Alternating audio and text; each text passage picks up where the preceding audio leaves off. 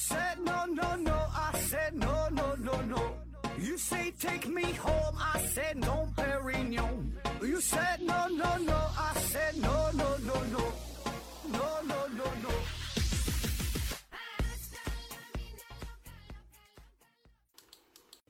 拼命探索，不计后果。欢迎您收听思考盒子。这一期啊，咱们聊一个与英语有关的话题哈。这个呢是一位朋友的投稿啊，叫艾利克斯啊。题目呢是英语还是要学的啊。我就是原文复述一下他投稿的内容哈，里边就不加上我个人的解读了。他说，记得以前的节目当中呢，盒子与热心的听友啊，对我国开设英语课提出过自己的想法。盒子说呢，不应该有英语课，需要英语的人呐，自己会去学；不需要的人呢，没有必要强制学。这个观点呢，是认为英语是一种交流沟通的工具。那今天呢，我也谈谈我对英语的认识哈。那先说结果，再说结论啊。那就是对于中国人，英语不仅要学，还要强制学。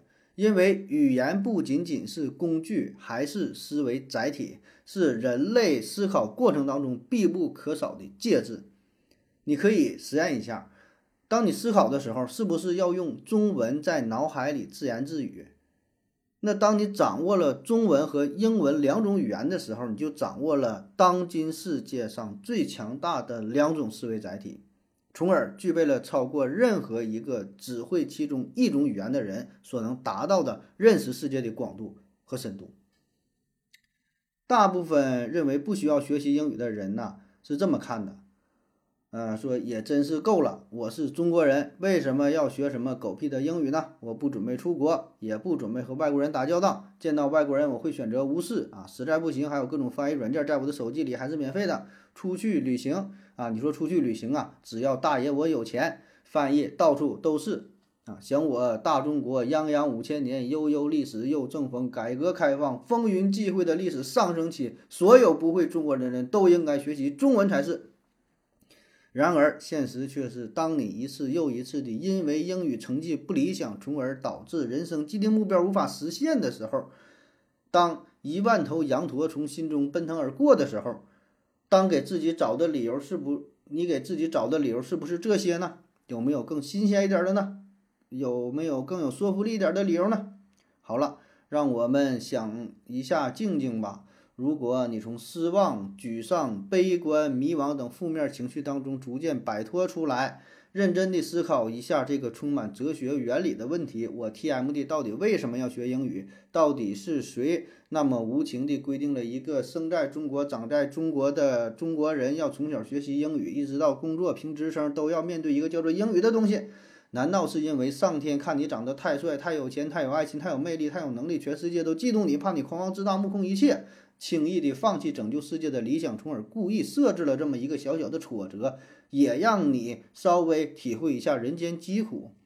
回到卑微的现实中来吧，机智的少年，你所处的次元里确实有很多人比你笨、比你丑、比你穷，但同时也有很多人。比你帅，比你强，比你努力啊！你和他们一起组成了这个世界，各自用自己的知识、自己的思考、自己的判断来回答种种问题，一起推动了这个世界不断的向前发展。或许你已经总结并回答了很多诸如“人为什么要睡觉”“为什么要求种子”等一系列的历史难题，并准备向联合国安理会投诉诺贝尔奖委员会忽视你的存在。但是，当讨论到中国人为什么要学习英语这个问题上的时候，我们还是稍微放低一点姿态，看看小伙伴们是怎么回答的这个问题吧。当回答这个问题，我们要回答这个问题，我们首先要设定一些前提条件，在这个限定的范围内讨论才有意义。第一。今天讨论的对象是以中文为母语的人。第二，你是一个有追求、有理想的人，哪怕这个理想仅仅是满足温饱，这也是理想。如果你是一个准备明天就死的、完全没有任何牵挂的人，请出门右拐，不送，谢谢。好了，前提设定完毕，下面开始出干货。首先，我们需要明确一点：是什么使你过得比别人好一点呢？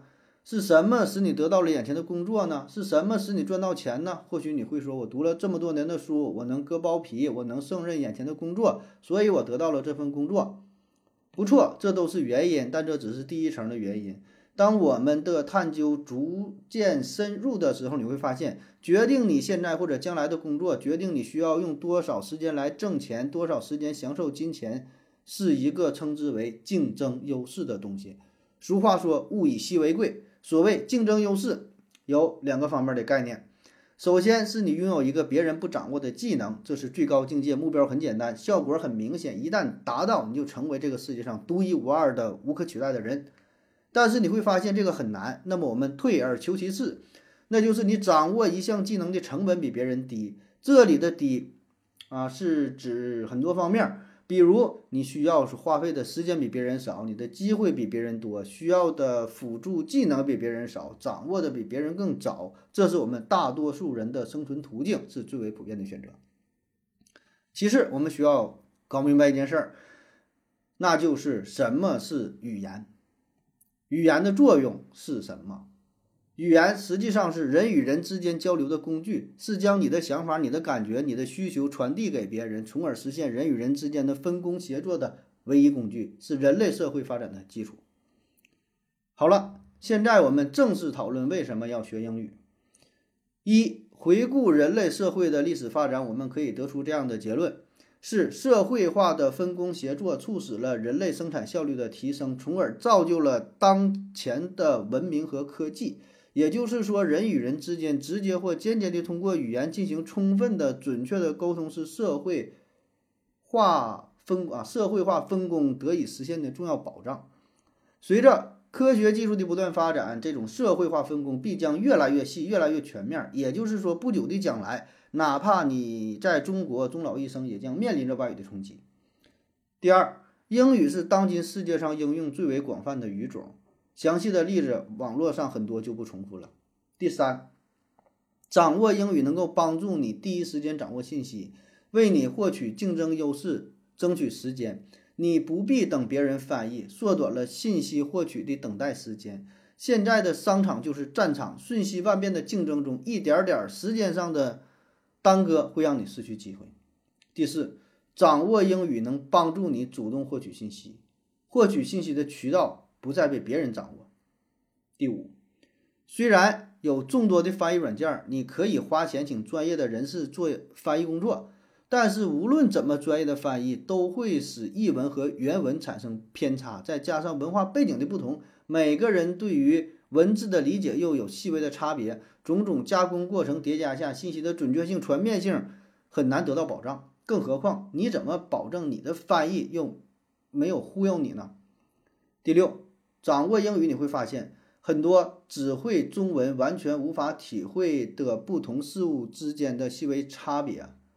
比如说，英语中很多单词的中文意思是一样的。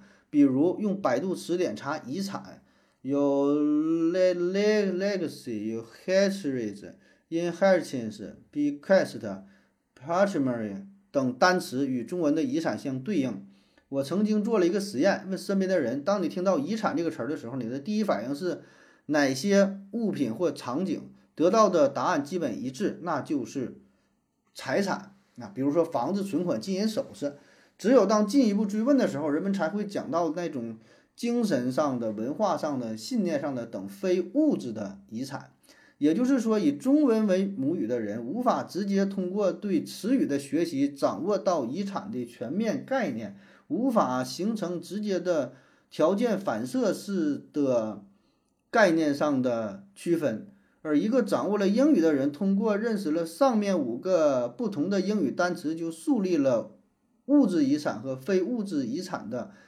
差异性的认知，可见掌握英语对全面、准确、深刻的认识这个世界的帮助。前面说的都是英语，那么为什么不学习法语、德语？